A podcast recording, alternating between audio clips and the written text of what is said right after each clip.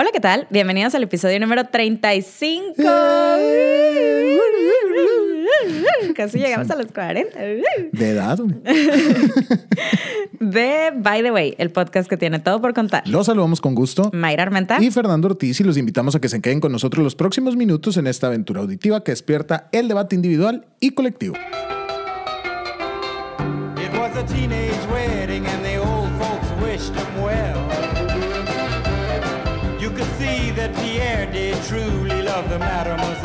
Hola Mayra, ¿cómo estás? Ay, espérate, casi me. Perdón, perdón. Nos seguimos acostumbrando a esto de escucharnos en HD. Ya escuché comentarios. Mayra, ¿cómo estás? Bienvenida. Buenas tardes. Ay, gracias, gracias. Bienvenido ¿Cómo tú. Yo llegué primero, Sí. ¿eh? Sí. una disculpa. Es que también esto de grabar a las 7 de la mañana para poder alcanzar, pues está canijo. ¿Cómo estás, Mayra, eh? Muy Qué bien, gusto muy saludarte. bien. No sé si estoy con Luis Miguel Hombre, nivel... Nivel 4. Sí, nivel cuatro. región 4 o con Fernando Ortiz, no sé. Oye, te decía que sí, sí notó la gente, sí notaron los by the wayers, que ya nos escuchamos en, en. Sí, fíjate que a mí sí nadie me dijo nada. Sí, a mí sí me dijeron de que, oye, por fin le aprendieron. Y le dije, pues sí. Este, Aprendes a pagar. Sí, aprendimos, a- porque en definitiva, no. Esto, no, ya a esta edad, chango viejo no aprende maroma nueva, Mayra. Ah, Bueno, tú sí. de- No eres, sí. no, eres, no eres chango, pero sí aprendiste. Sí, sigo ¿Cómo se- aprendiendo. Seguimos aprendiendo. Así Hay es que la seguir vida. aprendiendo la vida, siempre. Bendito sea Dios. Oigan, por cierto, hablando de Dios, quiero Ajá. hacer una, una pequeña aclaración. La semana pasada hice un No, es comentario. una aclaración. Es una aclaración. Es una disculpa. No, es una aclaración. Es una Tú me aclaración. habías dicho que era una Pero no va a ser disculpa. disculpa porque a final de cuentas es nuestro podcast. ¿Y Entonces, tiene? podemos Como discúlpate conmigo. Bueno, con Mayra sí. Con Mayra sí me disculpo por el comentario que se salió de tono. Yo soy muy madreador, ustedes lo han visto, pero en un afán de reírnos de lo que decía en la Biblia, hubo De quien- reírte. de reírme. Bueno, no, de reírnos, porque somos el debate individual y colectivo. Es que es la primera vez que generamos debate individual y colectivo y ya me estás haciendo retractarme. Pero bueno, este, sí, no es la intención. Realmente yo siempre lo digo las cosas por, por bromear. El tema de lo de que les baja como castigo, no lo dije yo, yo lo cité de la Biblia. La neta, creo que estoy totalmente en contra de eso y hasta ahí. Eh, que no se preste esto a malos entendidos porque pues, nunca ha sido la intención de By the Way. Y pues bueno, no me queda añadir más que este programa es público, ajeno a cualquier partido político, que ha prohibido los- su uso para fines distintos a los establecidos en el programa. Gracias, Fernando. Gracias a ustedes. Permiso de gobernación 1724-2012. Come frutas y verduras. Es correcto. Ahora sí, Mayra, ¿qué nos trae aquí el día de hoy? Bueno, pues la confesión de hoy, en esta nueva dinámica que se llama By the Way, yo confieso. ¿Ok? Entonces, bueno, hoy vamos a hablar de esta chava que se llama- va a llamar Mérida. Es mujer. Es mujer. Eso sí podemos decir. Sí, es mujer, se llama, va a llamar Mérida. ¿Ok? Se Me gustó, me, me gustó mucho ese nombre. Mérida, bonito. Mérida, ajá. España, ¿cómo no? ¿Eh? Pues Mérida de México se llama Mérida por España. ¿Cómo Hay que una por ciudad en España? España. ¿Que se llama Mérida? Sí, claro. Mira, no sabía. Eh, el Fair Fact. Ah, el sí. Quickly Fair Fact. Quickie. Quickie, quickie. Bueno, este, Mérida, aquí va su historia. Desde chiquita, que yo me acuerde, siempre quise ser doctora. Hay fotos mías con un maletín de doctora y que tenía un estetoscopio y una jeringa y una cosa para ver el- el- el- los oídos y así. Y siempre le quería estar revisando los oídos y el corazón a toda la gente. Aparte que crecí rodeada en ese ambiente porque mi papá era doctor y mi mamá trabajaba en el área administrativa del IMSS. Ajá. Entonces todos sus amigos siempre fueron doctores y siempre como que alentaban a ese sueño. Sí. Pero conforme fui creciendo, se me fue quitando ese sueño, como que era un sueño solo de niña. Y en la prepa me di cuenta que realmente lo que quería hacer era abogada, en especial penalista. Ok. ¿Ok? Nada que ver con doctor. Nada que ver. Entonces un día, un día antes, perdón, de hacer el examen para la universidad, durante la comida le dije a mi papá, oye, no me voy a meter a medicina, no voy a aplicar a medicina, voy a aplicar a derecho. A lo que él pegó el grito en el cielo y me dijo, no.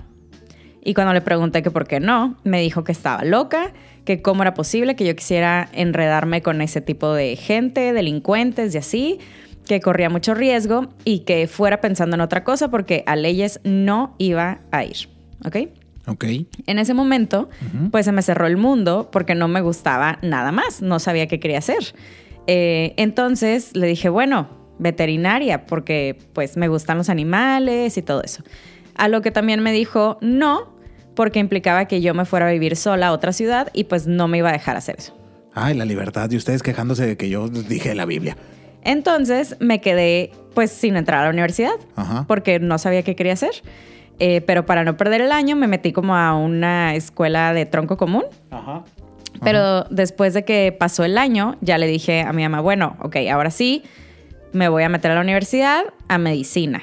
A lo que mi papá me dijo, pues hasta no ver, no creer. Y cuando hice los exámenes psicométricos, porque ya es que en la universidad Sí, te hacen tienes- psicométricos antes.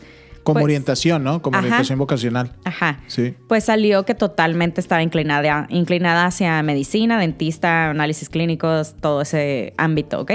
Entonces, pues yo dije, bueno, pues creo que sí es una buena opción. Entré al primer semestre, pero me di cuenta que tampoco era por ahí, pero no pues ya estaba ahí. En segundo y en tercer semestre reprobé incluso una materia por lo que me fui atrasando. Pero ya a partir de cuarto semestre en adelante, pues ya pasé todo ahí medio chafa, pero lo pasé. Ajá. Y después, pues tengo, tenía que hacer el internado y el servicio, que para mí fueron experiencias espantosas, fue lo peor que me pudo haber pasado, pero pues ya había llegado hasta ahí y lo tenía que hacer. Cuando termino y hago el Ceneval, no lo paso. Y volví a darme cuenta de que efectivamente no me veía ejerciendo ni haciendo una especialidad. Entonces, el no pasar el Ceneval fue mi excusa para dejar ese tema hasta ahí. Lamentablemente mi papá falleció antes de que yo me graduara y pues nunca supo que terminé, digo, aunque no titulada, pero terminé la carrera. Además de mí, mis hermanos también estudiaron algo que no querían porque mi papá no los dejó estudiar lo que ellos querían. Y pues al final todos terminamos sin ejercer lo que estudiamos y haciendo cosas totalmente diferentes. Para empezar, son como tres momentos. Lo que quieres ser de niño, lo que terminas estudiando y a lo que te terminas dedicando. Ajá, correcto, sí. Ok, entonces vámonos por la primera, ¿no? Que la primera parte entonces es ¿qué quieres ser de niño? Y nos remontamos No, más a bien de niño que quiere ser de grande. Sí, buen punto. De niño, niña, ¿qué quieres ser de grande? Ajá. Y nos remontamos a tu 1972, a mi 1994, para empezar a pensar o tratar de acordarte qué querías ser tú de grande cuando eras niña, Mayra. Eh, muy- como tres cosas. A ver. Así como que de niña niña de sueño guajiro quería ser astrónoma, trabajar en Ok. la NASA Ok. y luego quería ser eh, agente secreta. Claro, porque te, te metes al norte, en de ocasión, ah, gente secreta. ¿Sabes por qué? Por el, había un programa que se llamaba Alias. No lo vi. No- X era de una chava que era agente secreta, entonces era como, wow, yo quiero. Y yo le decía a mi papá, yo quiero pelear así. Mi papá, sí, mijita, sí. O sea, una especie de Black Widow de los de aquella época, sí, ¿no? ajá. Ok. Pero luego ya después, después dije, bueno, leyes. Ok, estamos hablando de qué año? ¿De cuántos años tenías? ¿Cuando dije el año. leyes? Sí, cuando dijiste, o sea, cuando dijiste astrónoma y cuando dijiste Agente eh, secreto, secreto, pues, pues, ponle seis, siete, ocho, siete. ajá. Y ya cuando avanzaste a leyes fue 15 años. 15. ok. Ajá. Entonces podemos ir como que, que va en una tendencia, ¿no? De que, ok, bueno, ya por lo menos a los 15 ya empezaste a ver materias dentro de la secu o del colegio y ya más o menos dices física sí o física no o- y ya como que te vas acomodando, ¿no? Ujú. Y luego terminas estudiando otra cosa totalmente distinta. Terminé, ajá, totalmente Eh, distinta. La primera que te aventaste. Mi primera carrera fue marketing, mi segunda carrera es nutrición. y aquí andamos y aquí haciendo estamos podcast. en un podcast. Claro que sí, muchas gracias. Pásale, pásale, llévele, llévele. Ok. Eso pues, se vuelve común. O Sí. sea, realmente eh, el, el pensar, eh, el, el estudiar lo que quería hacer de niño se vuelve una cosa súper, súper rara. Que de hecho, según estudios, solo uno de cada tres dice que tiene el trabajo que quería de niño. ¿A poco? Y se me hacen muchos, ¿eh? Esto, esto lo, lo saqué de un estudio que publicó LinkedIn o LinkedIn Ajá. o LinkedIn, Ajá. como ustedes le guste llamar, que es la, red social esta de empleo, que hizo en 2013, no, solo hizo ese que se llamaba El trabajo de tus sueños, y le preguntaba a la gente qué quería hacer de grande. Cuando era niño, qué quería hacer de grande. Y los contraponía contra lo que estaban ejerciendo. No sé si se me perdieron en el camino. pero yo creo que mucha gente pudo haber mentido, ¿eh? Seguramente sí, fíjate, le preguntaron a 8 mil personas en este estudio y, por ejemplo, de los datos más relevantes es que resaltan tres profesiones sobre lo que la gente quería hacer de niño. Científicos, ahí entras tú, por ejemplo, con el lado de, de- Astronomía. de astronomía, eh, ingenieros y maestros. Muchos. ¿Maestros? Sí, yo creo que en algún momento tuve mi época de querer ser maestro, que a la postre también hemos se sido logró, los sí, dos. exactamente, pero esas tres son como que las que más eh, saltaron ahí en la respuesta. Yo hubiera pensado que así como todos los deportistas, por ejemplo. Bueno, es que en otro estudio que también, oh, ahora sí, ya, Ah, me ya puse se preparó, guau. Este, es que esto de grabar tan temprano. El- el- dentro del top 8 de los sueños en un estudio que se hizo en España a 2.000 personas en 2019, o sea, mucho más reciente, eh, entre el top 8 de profesiones más deseadas, nuevamente profesor, músico, doctor como Mérida, Ajá. que hablaba ahorita, eh, artista, creo que muchos Ajá, o todos quisimos sí. ser artistas. El que estemos aquí es un poco cumplir Sí, algo de eso. sí. Eh, veterinario, Ok. dueño de un negocio, esa cuando lo estaba Bueno, leyendo me, surgió súper típica respuesta de niño, de que estás con los amiguitos y tú qué quieres ser, ah, yo quiero ser dueño de un negocio, yo quiero ser rico. Pero eso, eso no lo consideraría una profesión, porque pues puedes ser dueños de muchos negocios. O sea, puedes ser dueño de un negocio de bicis y ni, ni te gustaban las bicis, o Sí. puedes ser dueño de un negocio de, Dueño de un podcast. de, de hacer cajas o algo así. ¿Sabes? O sea, como que, no sé. Pero final de cuentas, creo, me, me gustó porque es una respuesta súper, súper bonita. Inocente. Ajá, súper inocente. Sí. Exacto, como muy, muy de- de- dicha de niños. Sí. El séptimo deportista y el octavo policía. Fíjate. ¿Policía? Policía, yo sí tenía Bueno, amigos de como primaria. bombero, Sí, policía, Exacto. sí, y verdad. ahorita tenemos crisis de que nos faltan policías. Es que, Pues que- es que que no les cañón. pagan bien. Se está trabajando. Sí, en muchos casos sí, pero incluso los que sí están como pagando bien, hay, hay un déficit de policías. O sea, la Mira, gente. no fíjate, sabía. aquí en, en la zona metropolitana de Monterrey es muy difícil encontrar quien quiera ser policía.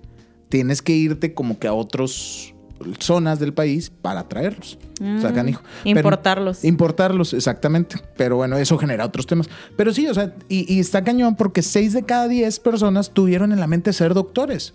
En su momento también yo quise ser doctor. Creo que te vas dando cuenta cuando te, cuando te descubres que son 20 años estudiando. Sí, sí. O Igual sea- leyes, güey. Leyes es, bueno, Es una actualización cada año. en Estados. Unidos es mucho tiempo. Sí. En México no es tanto. Eh, no, entra dentro del promedio de cualquier Ajá, otra. exacto. otra Pero en carrera. Estados Unidos sí es mucho tiempo. Pero los doctores realmente fue el, el primer encontronazo que tuve con la realidad de decir, güey, pues es un chorro de tiempo. Fíjate que yo conozco un doctor que hace poquito me dijo que si él pudiera regresarse en el tiempo, no volvería a estudiar medicina. Híjole, ese es otro tema muy y es bueno, alguien, Mayra. y es alguien tipo con, o sea, ya subespecialidad y trabajando ya, no sé, 10 años en su subespecialidad. Creo que, y sobre todo con lo que les ha pasado los últimos dos años, güey, la neta es. Sí. Yo creo que muchos sí le pensarían. Sí. Porque al principio de la pandemia, cuando se sabía todavía menos de lo que actualmente sabemos, pues los doctores ni siquiera. Es más, por ejemplo, donde yo trabajo en San Nicolás, se contrató, se rentó un hotel, güey, para los doctores que no quisieran llegar a dormir a su casa. A por el tema, por el tema del no- miedo. ¿Te acuerdas cómo Sí, estaba sí, el tema sí. en aquel entonces? Eh, eh, y pues bueno, No ha ido evolucionando de no contagiar. Entonces sí que termina siendo o puede llegar a convertirse en un estrés lo que estudiaste, ¿no? Sí, claro. Pero es que, ¿sabes que Siento que si de niño no tienes ni, ni Sí, ni idea, Ajá, ni perra idea. Ni perra idea de lo que es la, la vida, vida. la vida real de adulto, lo, digamos.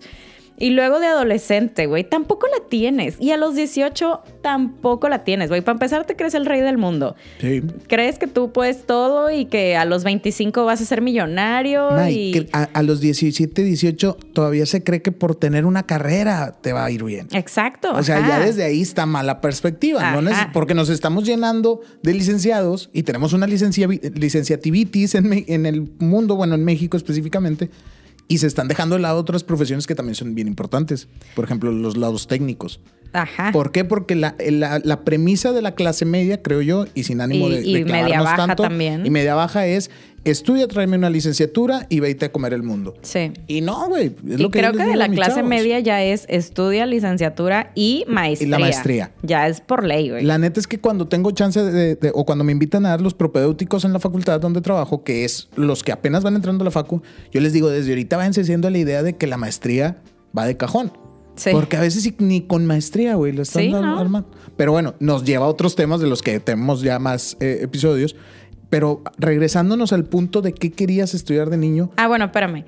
A los 18 entonces, Ajá. creo que te ponen a, a decidir algo demasiado importante cuando no tienes ni idea de quién fregados eres. Sí. Ni mucho menos qué quieres, ni mucho menos a qué te quieres dedicar toda tu vida. Entonces, creo que va a ser, va a estar siendo más común casos como el mío, De que, oye, ¿sabes qué? De repente encontraste algo que te gusta más que lo que estudiaste y pues vuelves a estudiar. O sea, Y, y creo que eh, para nuestra generación hay muchas más ventajas eh, de estudiar una segunda carrera por los tiempos, sobre todo por los tiempos. Porque ya, por ejemplo, no, no sé si sea tu caso, pero ya hay muchas universidades que te ofrecen estas eh, licenciaturas ejecutivas que ya puedes ir exacto. llevando a la par en lo que estás trabajando. Porque hay una cosa que no cambia, independientemente si a los 17 sabes lo que quieres estudiar o no. La sigues creciendo, los gastos incrementan y Ah, llega un sí. momento en el que tienes que jalar y- o, o no comer. Sí. En la mayoría de los casos. Supongo Sí. que hay honrosas excepciones que los invitamos a que patrocinen este episodio. sí, valga, la- valga el anuncio. Denos dinero. Pero eh, sigues y, y entonces tienes que compaginar el estar jalando con el estar eh, estudiando. Fíjate, yo cuando empecé a pensar qué quería hacer de grande, yo sí parecía libro de los que, brochure de universidad, güey, que, que te ofrecen todas las carreras. Yo quise ser abogado, obviamente. claro. Quise ser economista, presenté en el TEC para una, para una beca y me lo ofrecieron, pero luego fue cuando ya no quise ser economista, ¿Por qué no? porque era estar todo el día ahí, güey. ¿Y qué tiene? Tenía que jalar. Ah. Eh, sí, sí, sí, no, yo soy de la gente que trabaja desde joven, güey, así. Bueno, no tan desde joven. La neta me ha ido bien. ¿A, a qué edad fue tu primer trabajo? A los, die- a los 19. 19. Güey, ya estabas bien peludo, qué pedo. Yo entré a jalar el 16 de marzo del 2010. Entonces No, tenía 19. hombre, güey. Sí, bueno, pero déjame seguir metiendo mi, mi- mi personaje de héroe, güey. ok. Este, entonces quise ser economista, quise ser abogado, quise ser ingeniero civil, güey. Porque hasta que conocí un maestro de la prepa que daba física, que lo odiaba y que me fue muy mal con él. Y por eso yo no quise ser ingeniero. Quise ser sacerdote, con todo y que te rías. Oh Sí, my claro. God. Claro, claro, güey, Güey, claro. O sea, sí te creo, güey. Perfecto. ahorita estaría en el podcast desde la fe transmitiendo en el Vaticano, seguramente, porque aparte como Probablemente, me hubiera ido por el lado religión política, güey. Religión política merca. Sí, exacto. y el vato de, de- de vicario de Cristo, claro, el Papa Fernando I. Este, ¿qué más quise ser, hombre? Eh, quise estudiar comunicación, pero me quedaba bien lejos de mi casa. Ah, sí. Y ah, bueno, y quise ser de niño, de niño. Si a mí me, si al Fer niño le preguntabas qué quería ser de grande, ¿qué crees que te contestaba? A Fer Niño, ¿cuántos años? A Fer niño, 6, 12 años. De Papá. 6 a 12 años. Eh. Papá, a ver. No sabía ni la figura. Güey, ya porque mi mamá ya me, Ok, ya me pues dijo ya. que- ¿Qué crees que quise Ah, ser? sí, que, que- a ver. Güey, está bien fácil. Escritor. No, hombre, ¿qué? Presidente. Ah, Yo decía sí, que yo iba a ser presidente. Y- ¿Todavía? no, güey, porque es a lo que Ah. voy. Llegó un momento, todo, no, dime a ti si te pasó. Imagínense todos los by the que nos están escuchando, piensen en eso que querían ser de niños. Y díganme si están de acuerdo o no conmigo. Conforme vas creciendo, mucho de los, del por qué desistes de ese sueño es porque vas dimensionando la realidad que Ajá. rodea ese sueño. Sí, te vas tú dando cuenta de la vida Claro, real. tal cual. Cuando tú, ahorita que decías que querías ser astrónoma, que batalló mucho para no decirte astróloga, güey. te lo juro. no te atrevas. Astrónoma, eh, pues te diste cuenta que pues, necesitabas estudiar, eh, hacer más sacrificios a lo mejor, ¿no? Lo mismo pasó conmigo. O sea, somos 120 millones de mexicanos y solo uno cada seis años se convierte en presidente.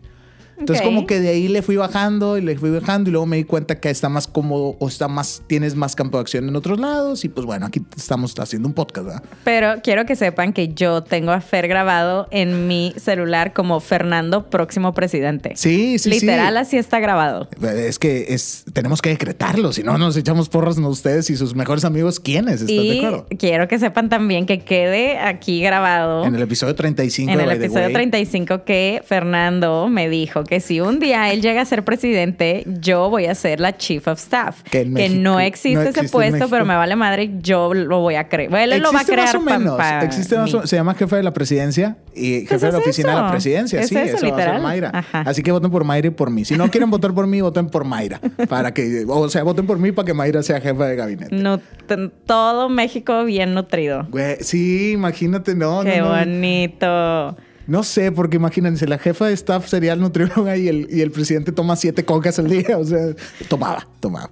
En fin, volvemos al punto, Mayro, porque ya me puso cara de que no debo de tomar coca, que ya no tomo tanta. ¿En qué momento entonces pasa esta transición? Ya no nada más de qué quieres ser de niño, qué vas a estudiar, sino en qué terminas trabajando, güey. Sí. Porque eso fue otra cosa que al menos... Yo, bueno, yo estudié administración, güey. Pues por eso te digo, o sea, creo que al final todos como que mezclamos un poquito el sueño de niños con con la realidad adulta. Sí, porque, o sea, yo también en algún punto de... Como que buscas la equivalencia. ¿Es a lo que te Ajá. refieres? O sea, como que, por ejemplo, hablando desde mi persona, al- en algún punto yo le hasta igual de que eh, si te sientes mal, tómate un té de no sé qué y ve al vapor y haz ejercicio y bla, bla, bla. Nunca lo vi como medicina, por cierto. Lo vi más como literal como nutrióloga, pero yo sin darme cuenta, ¿sacas? Sí, sí. Y yo, yo era una bebé, yo creo que ni siquiera sabía que, que existía la palabra nutrición. En alguna parte de tu interior se queda esa idea de niño Sí. y la, la vuelves realidad en la vida adulta. Es a lo que iba, que a veces como que buscas, estudias una cosa o empiezas a trabajar de otra cosa. Lo que tú querías ser de niño es A. Ajá. Lo que tú estudias es B. Ajá. Y en lo que trabajas es C. Sí. A veces B y C solo son los medios como para hacerte recursos y cumplir con tu sueño ah, de A. ajá. ¿Sacas? Sí. E- Este, en mi caso, que de- les decía que quería ser comunicólogo y que yo de niño jugaba que tenía una empresa de televisión, pues quieran que no, el podcast, el, el- el estar ahorita en By the Way, es una especie de cumplirle al Ferniño, güey, ¿sacas? Ujú. En tu caso, el haber decidido estudiar toda otra carrera y el renunciar y quemar las naves para irte de merca a nutrición, es cumplirle a la May Niña. Sí, sí. ¿Estás de acuerdo? Sí. ¿Qué están haciendo ustedes para cumplirle a su yo niño? Silencio incómodo, güey. Súper. XHKK Rancherita Regional presenta el más reciente sencillo de la reina grupera, la reina de la banda, la reina de corazones. Ella es Mayra Armenda, que nos acompaña el día de hoy en la cabina. Claro que sí, 81, 81, 81, 81. Mayra, adelante con tu Mighty. Wow. Ah, tenía Ay, vaya, redimirte de la vez pasada, toda chafa. Ya ven, muchachos, a las mujeres hay que tenerlas bien contentas, a sus amigas sobre todo. Adelante, Mayra, con tu Mighty. Oigan, eh, creo que ya lo había dicho, pero no está de más repetirlo esta vez. A ver. Ok. Cuando Ajá. nuestro cerebro dice tengo hambre, pueden ser dos cosas. O tienes sed o de verdad necesitas comer. ¿Ok? Entonces, seguramente han escuchado alguna vez de, ay, si tienes hambre, tómate un vaso de agua. Bueno, no es para que se llene tu estómago, eh, como mucha gente pensaría, y así ya no tengas hambre. Ajá. No, Es- es, no es engañar al estómago. no, es que cuando tenemos sed, nuestro cuerpo manda al cerebro exactamente la misma señal de que si tuviéramos hambre. Y mira nuestro cerebro, qué y cómodo, entonces güey. nuestro cerebro dice, ah, pues come, Tengo güey". hambre. Sí. Claro. ajá, pero puede ser que no tengas hambre, que simplemente tengas sed. Ya. Entonces, la próxima vez que tengan hambre, tómense un vaso de agua, no para engañar al estómago, sino para engañar a su cerebro. Y obviamente, si siguen teniendo hambre después de 10 minutos, pues sí coman algo, preferentemente verduras, si ya comieron y ya no, y no es su hora de comida, pues llénense de verduras que también tienen agua. Entonces, ese es mi ¿Hay, algunos, ¿Hay algunas verduras que tengan más agua que otra?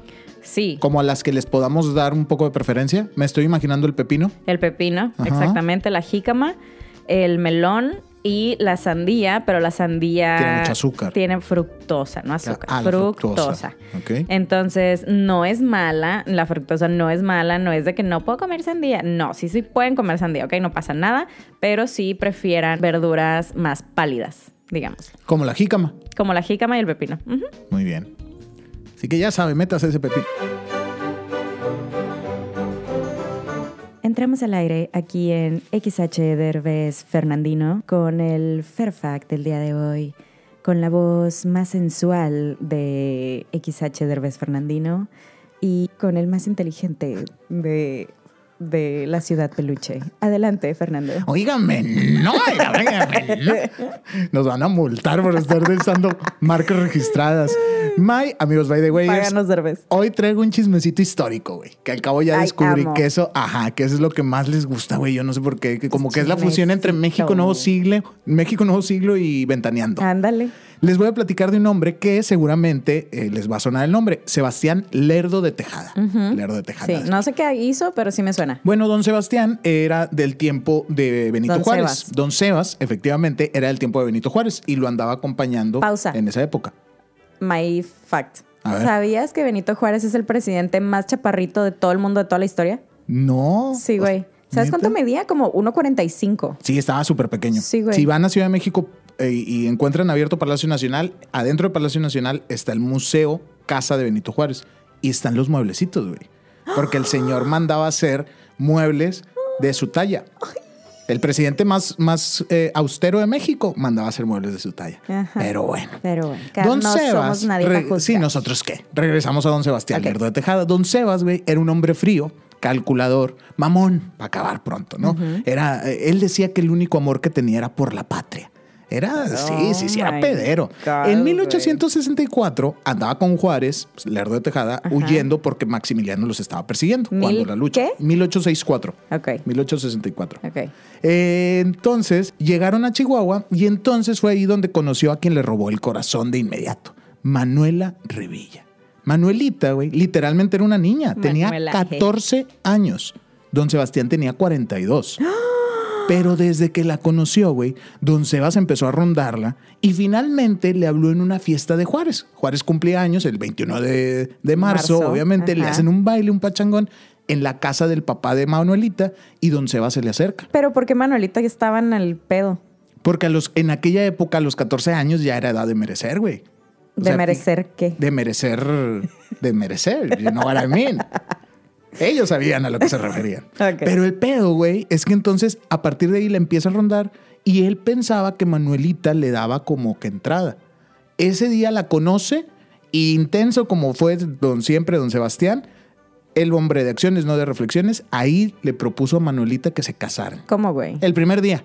Así que como. Cenicienta. Así, tal cual. Porque pues él pensaba que porque lo volteaba a ver en la calle, le estaba dando entrada. What? Entonces se aventó directo. Obviamente ella le dijo que no, muy delicadamente, y le puso excusa pues que andaba quedando con un sastre de aquella época. O, o sea, no le puso excusa que le llevaba 30 años. No, porque ese- eso es lo que más me gusta de esta época, güey, que no existe, no hay bronca por las, por las edades. Te traigo varios chismes para los siguientes episodios y todos llevan un chorro de años de diferencia.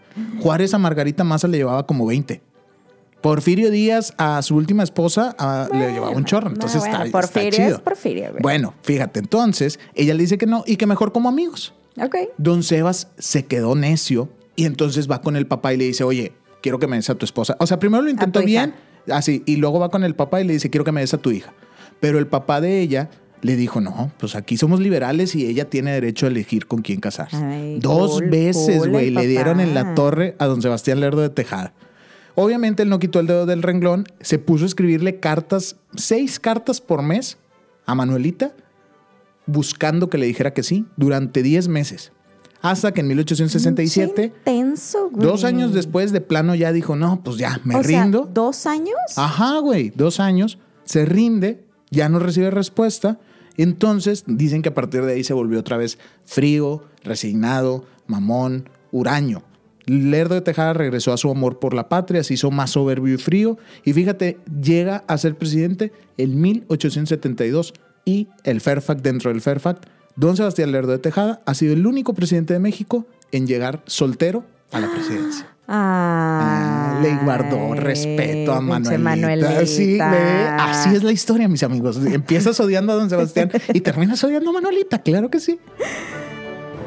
Y bien, es así como terminamos con un episodio más. Los invitamos a que nos compartan sus opiniones sobre este tema. ¿Qué quisieron estudiar de niños? Que terminaron estudiando ¿A qué terminaron dedicándose? y se han puesto ustedes también así de terris como don Sebas por Manuelita. Que Manuelita, deja de decir Manuela. Pues Bueno, así se llama. Pásenos sus comentarios Cochambrosa.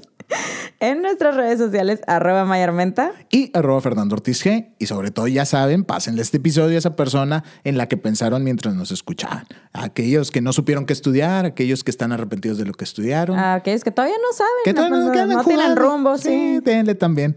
Todos ellos, fulanito y menganito, deben escucharnos. Y bien, transmitiendo una semana más desde Monterrey, Nuevo León, le ponemos pausa a esta conversación y nos los invitamos a que nos escuchen la próxima semana en otro episodio de By the way. El Podcast que tiene todo por contar. Gracias, Mayra. Gracias, Fer. Bye. And now the young monsieur and madame have rung the chapel bell. C'est la vie, say the old folks. It goes to show you never